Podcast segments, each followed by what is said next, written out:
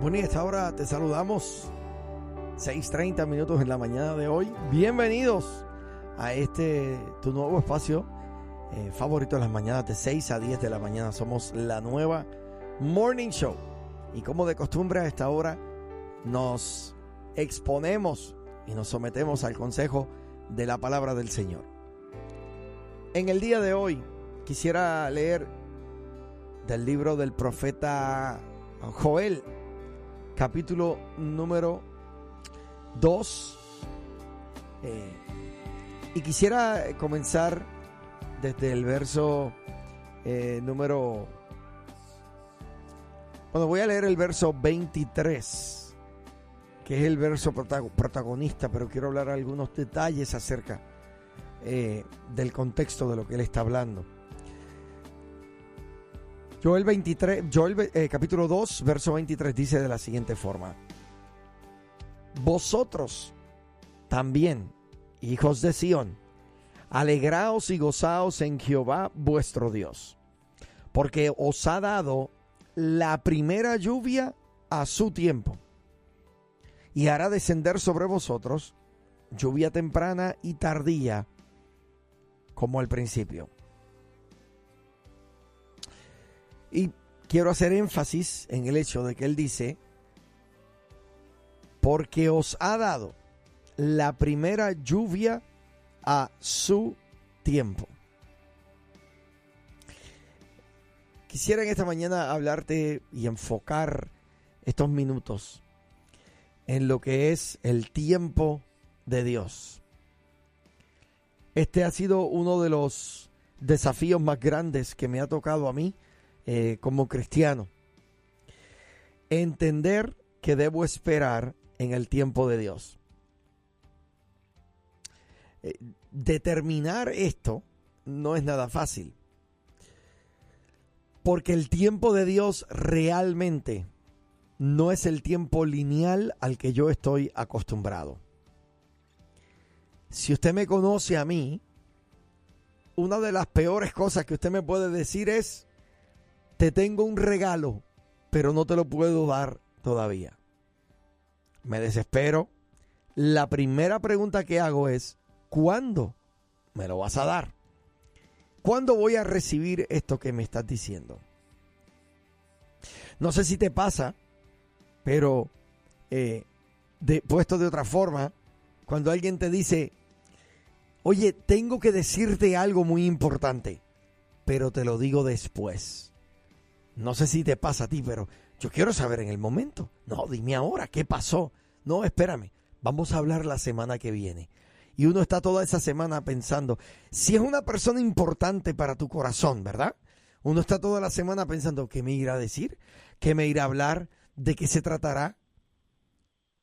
Recuerdo mis tiempos de niño, cuando mi papá visitaba la escuela. Y luego de hablar con los maestros, yo escuchaba esa expresión terrible, horrible. Hablamos en casa. Mi hermano se me dañaba todo el día. las palabras de mi papá, hablamos en casa, retumbaban en los pasillos de mi mente. No me permitían disfrutar ni siquiera del recreo en la escuela durante ese día, porque yo sabía que tenía pendiente una conversación cuando llegáramos, cuando yo llegara a mi casa. Lo grande de eso es que en varias ocasiones me sucede que yo llegaba a mi casa y no sabía ni siquiera cómo entrar porque había llegado el momento de la conversación difícil para darme cuenta que mi papá me daba la bienvenida y todo estaba normal. La conversación tomaba lugar, qué sé yo, dos días, tres días luego generalmente el hombre tiene un problema serio con esto del tiempo. Lo que el profeta está hablando en esta mañana. Joel dice en el capítulo número 2, verso 23, ustedes también, oiga bien, alégrate y gózate en Jehová vuestro Dios. Es un mandato, porque te ha dado la primera lluvia a su tiempo. Te está diciendo, gózate y alégrate en el tiempo del Señor. Eh. ¿Por qué será que el profeta tiene que darnos esta, esta orden? Porque qué difícil es alegrarse en el tiempo de Dios. Porque el tiempo de Dios no lo podemos entender. De hecho, muchas veces se nos hace difícil aceptarlo. Yo aprendí un corito muy antiguo que decía, por eso, gloria, aleluya, amén. Todo es mejor en el tiempo del Señor. Y lo cantaba, pero no lo podía vivir. Lo declaraba, pero no lo podía entender. En esta mañana quiero dirigir esta palabra a alguna persona que quizás lleva cargando con una palabra profética por mucho tiempo. Una persona que lleva cargando con una promesa de parte del Señor por mucho tiempo. Quizás el Señor ha hablado a tu mente, a tu corazón, diciendo, tus hijos están en mis manos y todavía tus hijos no están llegando a congregarse, no le están sirviendo al Señor. Quizás el Señor ha hablado a tu corazón y ha dicho, tu matrimonio está en mis manos y sientes que la relación matrimonial se te está escapando como el agua entre las manos. Quizás el Señor te ha hablado acerca de algún ministerio. Voy a usarte para que prediques mi palabra. Voy a usarte para que seas pastor en mi rebaño. Voy a usarte para que cantes a las naciones. Y ves que no sucede nada. Mi propósito al hablarte en esta mañana es básico. Espera en el Señor. En el momento en que Moisés tiene el encuentro con la zarza ardiendo en el desierto, hasta el momento en que él entra en la sala del, en la casa del faraón para hablar el mensaje que Dios le había enviado, pasaron 40 años. Entienda, por favor, entienda, por favor, que el tiempo de Dios no es nuestro tiempo. Y quiero aclarar este detalle que se me pasa, que del momento en que eh, Moisés estaba en casa del faraón, con un destino poderoso en casa del faraón, sucede una desgracia que lo lanza en un viaje que le duró 40 años para que pudiera llegar a su propósito de vida y a su ministerio. Aclaro eso. 40 años, mi hermano. Para luego de que hablase con el faraón, pasarán 40 años más para él poder ver y la vio de lejos, ni siquiera entró a la tierra prometida. ¿Qué te dice esto? El tiempo de Dios definitivamente no es mi tiempo. Pero lo que el profeta está diciendo aquí en el verso 23 es que Él te ha dado la lluvia a su tiempo. O sea, lo que Él te va a dar, te lo va a dar en el momento en que Él ha determinado dártelo. Así que el tiempo no es problema de Dios, es mi problema porque soy yo quien se desespera. Dios tiene ya reservado el día, la hora, el momento específico. Eso es lo que la Biblia se refiere al kairos de Dios. Tu redención, mi hermano, tiene fecha. Tu redención, mi hermana, tiene una hora específica. Y déjame decirte, Dios no va a adelantarla ni va a retrasarla. La Biblia dice, Él no retarda sus promesas. O sea que hay un tiempo oportuno para que la gloria de Dios sea manifiesta y puedas ver las cosas que Él te prometió hechas una realidad. En el proceso, no desesperes.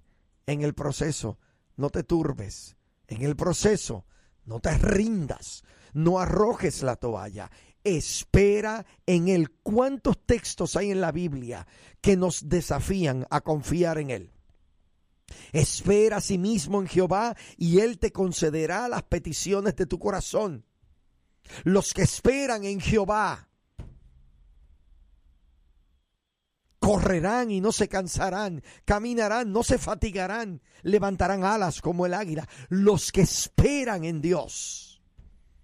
Porque hay tanto texto que habla de esperar en Él, mi hermano, porque Dios sabe que somos desesperados, porque Dios sabe que en medio de nuestra desesperación no vamos a tener en cuenta el tiempo perfecto de Dios estás en la rueda del alfarero, Dios no va a acelerar el proceso que tiene contigo. Estás en la rueda, te están formando a la imagen.